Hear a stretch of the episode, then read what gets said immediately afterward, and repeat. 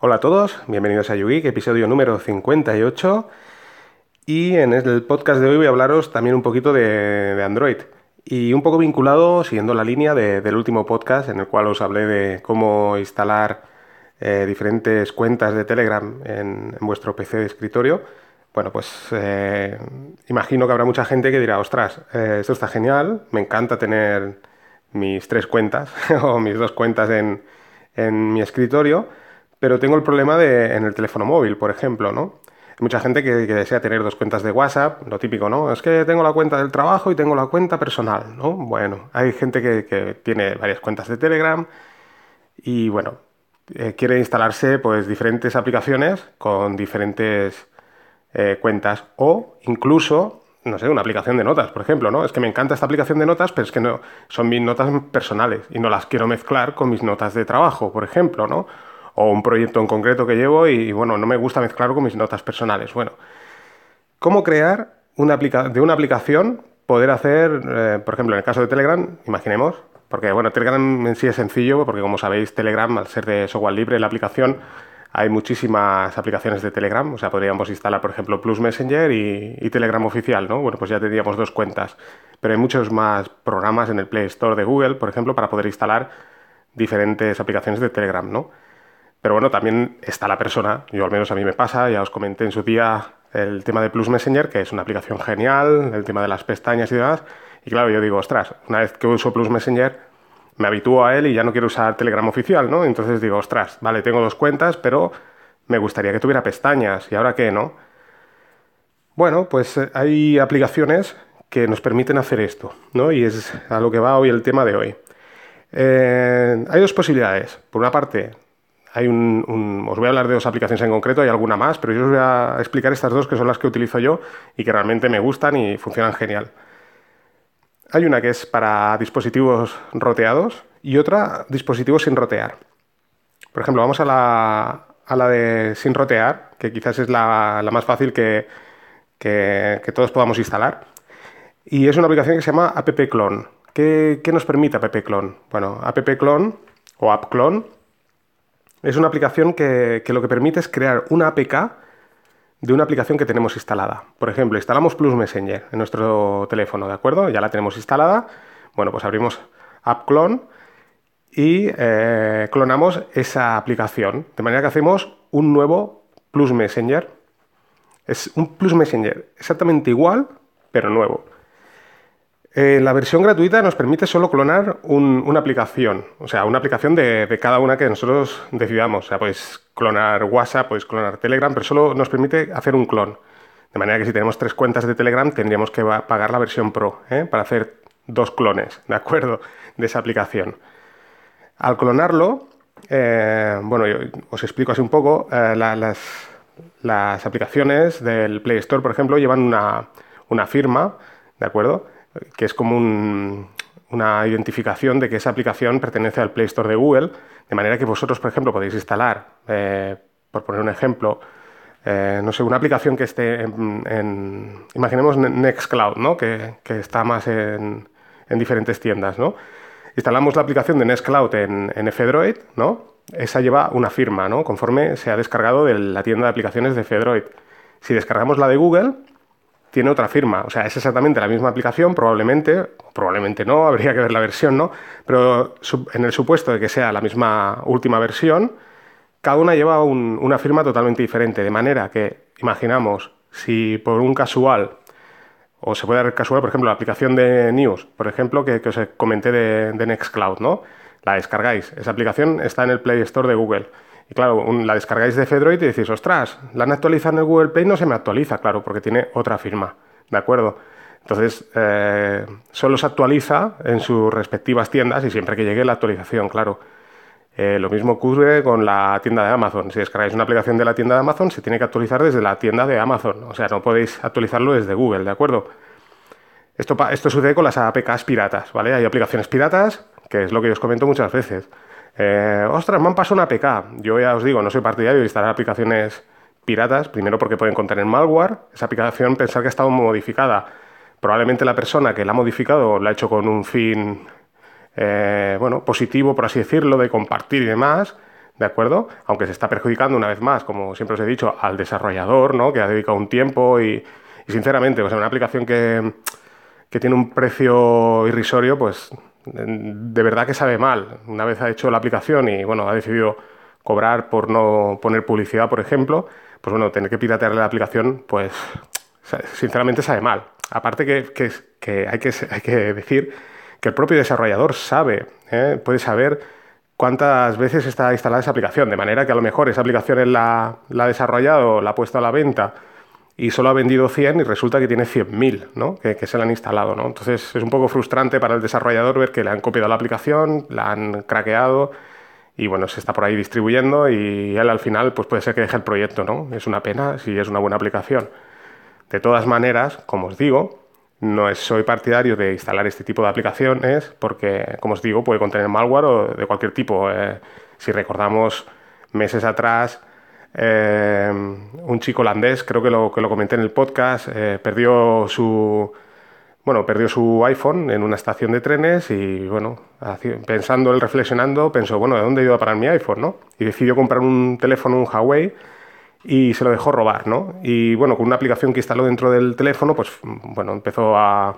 Cuando le robaron el teléfono, cada vez que esa persona que le había robado el teléfono se conectaba por internet, eh, este chico podía ver, pues, hacer fotos con las cámaras, podía escuchar conversaciones, o sea, como la aplicación en sí, ¿no? De hecho, la aplicación que, que instalemos, que pueda tener malware, tiene permisos tanto de como sabéis, de, puede haber permisos de cámara, de audio, pues, pues, bueno, podrían estar grabándonos, podrían estar escuchándonos, hacernos fotos.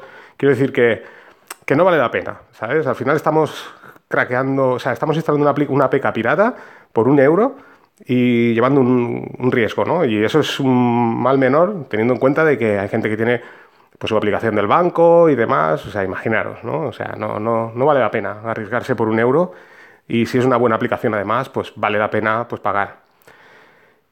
Pero bueno, volviendo al tema, ¿no? Lo que os decía, ¿no? las firmas de las aplicaciones, bueno, están firmadas. Cada tienda pues se tiene que actualizar con su tienda. ¿Qué pasa? Que nosotros aquí generamos una APK exacta de, por ejemplo, de la tienda de Google, ¿no? Hemos bajado Bloom Messenger, la tenemos instalada y hacemos un clon, ¿de acuerdo? Genial. O sea, tenemos una copia exacta, pero la firma ya no es de Google. De manera que esa aplicación tenemos que tener claro que no se va a actualizar. Si queremos actualizarla, lo que debemos hacer primero actualizar la, aplicación del Google Play y después volver a clonar eh, la aplicación última de, por ejemplo, de Plus Messenger, ¿no? Pero bueno, volviendo al tema. Lo que os digo, eh, la instalamos, bueno, pues tendremos dos aplicaciones de Plus Messenger totalmente independientes. ¿eh? Esto es genial. O sea, ya os digo, podéis hacerlo con Plus Messenger, pero podéis hacer con cualquier aplicación. Eh, hombre, imagino que las que utilizan los servicios de Google, pues no creo que se puedan, por ejemplo, Google Maps, no creo que se pueda clonar. Google Keep pues no lo sé. No, yo ya digo que no lo he probado. Es probable que sí, pero no, no lo sé. No, no estoy del todo seguro. Bueno, creo que no, porque además comparten la. Claro, comparten los, los servicios de Google de manera que no, no, se podrá hacer. Pero el resto de aplicaciones sí, por ejemplo, lo que digo, ¿no? WhatsApp, eh, Telegram, etcétera. De todas maneras, creo recordar, ahora sí de cabeza, de memoria, eh, creo que WhatsApp no, no, está en la versión gratuita de esta aplicación, precisamente porque saben que, que la gente suele hacerlo con WhatsApp Telegram sí, ¿eh? bueno, al menos Plus Messenger sí, ya os digo yo que yo lo he hecho y, perfecto. Pero WhatsApp probablemente no, ¿eh? ahora creo recordar que no, así que os exigen comprar la versión premium. Pero bueno, si queréis clonar cualquier otra aplicación, pues bueno, saber que tenéis esta posibilidad, que está muy bien. Así que bueno, por una parte tenemos esta aplicación. Después otra aplicación, que esta es la que sí que requiere ser, ser ROT, es eh, Multiple Accounts. Eh, bueno, esta, mm, a diferencia del anterior, incluye publicidad. Eh, podemos hacer tantas cuentas como queramos. Como os digo, necesitáis ROT, si no, no funciona, ya os lo digo. O sea, no, lo intentéis instalar porque, bueno, lo podéis instalar, pero no, nos va a funcionar. Y lo que hace, esta sí, comparte parte de, digamos, de las librerías de, de la aplicación. Lo único que va creando cuentas diferentes cuentas. Podéis crear pues 10 cuentas de, Plus Messenger, o sea, de Telegram, con la aplicación Plus Messenger, por ejemplo, sin ningún tipo de problema. ¿De acuerdo? Y la única diferencia es que, a diferencia de la otra, que son aplicaciones independientes, de manera que con la multitarea podéis ir a una aplicación, salir y entrar en la otra, aquí no, aquí tenéis que entrar. Por ejemplo, entramos a Plus Messenger, tenemos una cuenta, ¿no? Si queremos entrar a otra cuenta, tenemos que salir de Plus Messenger, entrar a Multiple Accounts, y seleccionar la siguiente cuenta que queramos entrar. Y entonces a partir de ahí entramos a la siguiente cuenta y cuando salgamos y volvemos a entrar estaremos en la última cuenta que hemos estado, ¿de acuerdo? O sea, no, no podemos eh, hacer multitarea entre diferentes cuentas porque, como os digo, esta aplicación lo que hace es compartir. Eh, bueno, si tenemos instalado Blue Messenger, pues si hay cinco cuentas, pues están compartiendo pues todos los la aplicación en sí. O sea, en realidad la aplicación, por decirlo así, es como si solo hubiera una. Lo único que vamos haciendo diferentes cuentas y la otra no. La otra son eh, clonamos las APKs, o sea, creamos APKs nuevas, ¿vale? A partir de una primera APK. La de app clone, la primera que os he comentado, bueno, podéis personalizar el icono. Eh, en la versión gratuita se puede personalizar muy poquito, simplemente cambiar un poco el color para diferenciarla, de manera que yo, por ejemplo, lo hice con Plus Messenger y en lugar de ser el logo de color eh, verde, pues lo hice de color rojo. Entonces, pues bueno, puedo diferenciar que son diferentes cuentas y bueno, pues poco más, o sea, girar un poco el, me parece que eran los grados del icono, poca cosa, se puede hacer poca cosa más. Pero bueno, ya está bien, o sea, nos, regalan la posibilidad de hacer un, de clonar, una APK, o sea que está muy bien.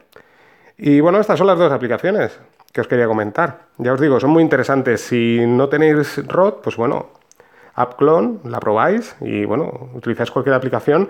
Ya os digo que hasta incluso para aplicación de notas, es muy interesante. La verdad es que bueno, te abre posibilidades, ¿no? Si, estáis interesados en, crear nuevas cuentas.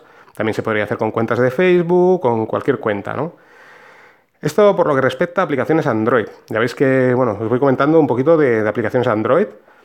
Y bueno, respecto a lo del tema del podcast, a lo que os comenté, y clarificando un poco cosas que, que, bueno, vamos hablando por ahí, también la gente que grabamos podcast y demás.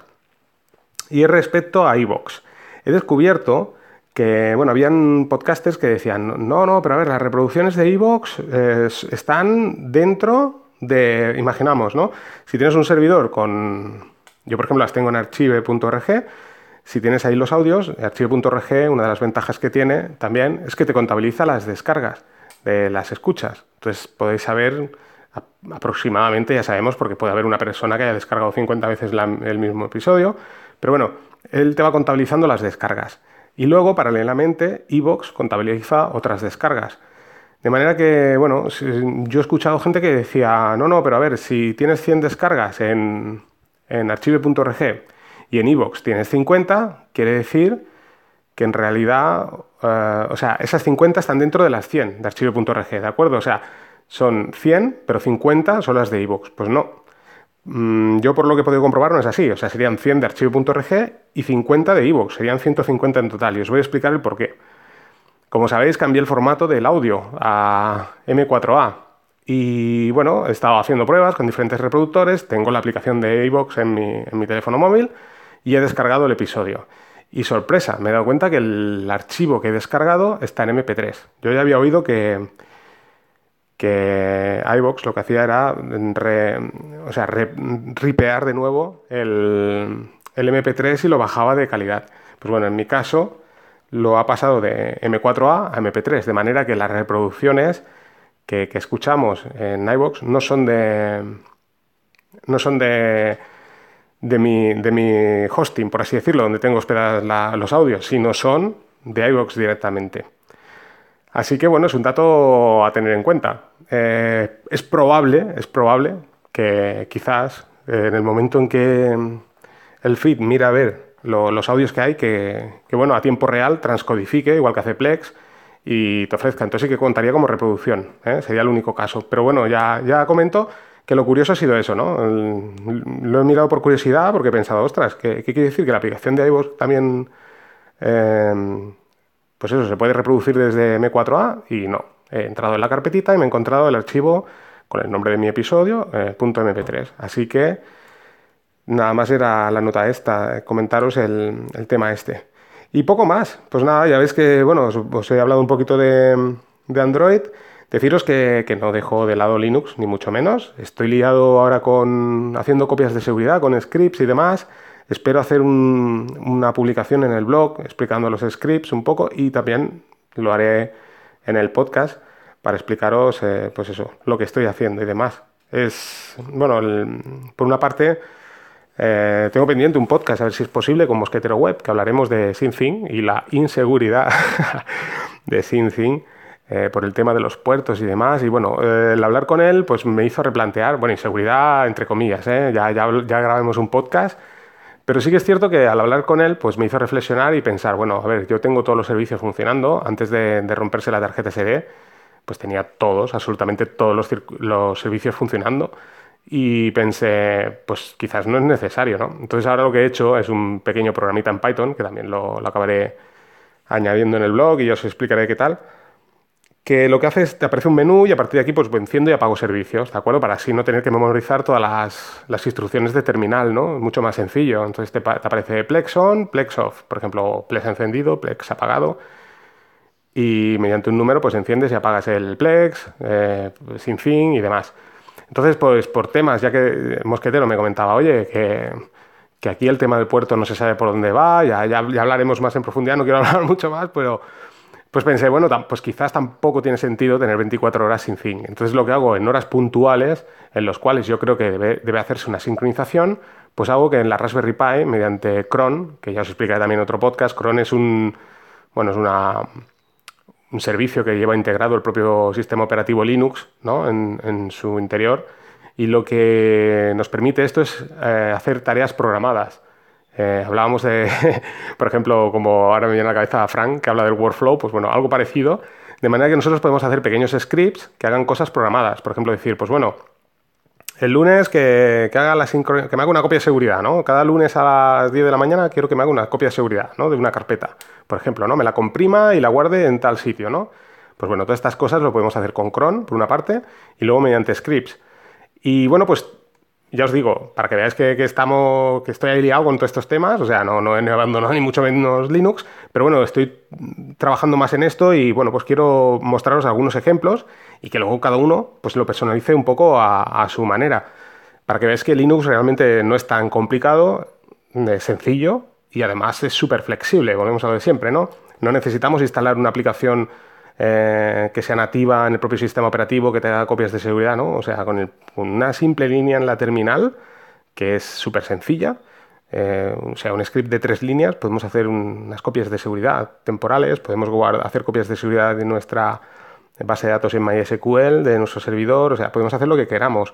Y además conectar entre servidores, ¿no? Vosotros sabéis que yo tengo la Raspberry Pi, tengo el servidor, bueno, pues podría hacer copias de seguridad remotas, ¿no? Que es un poco la idea y enviarlas al servidor mediante SSH, ¿no? O sea, toda una serie de cosas que, bueno, eso es lo, es lo que estoy liado y, bueno, ya, ya, os explicaré más adelante. Pero bueno, para que veáis un poco que, que aquí no acaba, que, que, Linux es infinito y, bueno, que, que, tiene mucho juego. Así que sin más, voy a dejar aquí el podcast. Eh, reemprenderemos con Linux. Espero grabar, como os digo, con Mosquetero. Ya le comentaré a ver cuándo cuadramos y, podemos hacer un podcast así, que será muy, muy, pero muy interesante, porque además Mosquetero, como sabéis, sabe mucho de, servidores y demás, o sea que puede clarificarnos muchas dudas. También todo aquel que tenga dudas, que me lo haga llegar y, le, le, plantearemos o a él directamente, pero bueno, ya lo hablaremos en el podcast. Y nada, sin más, pues aquí dejo el podcast. Venga, un saludo a todos.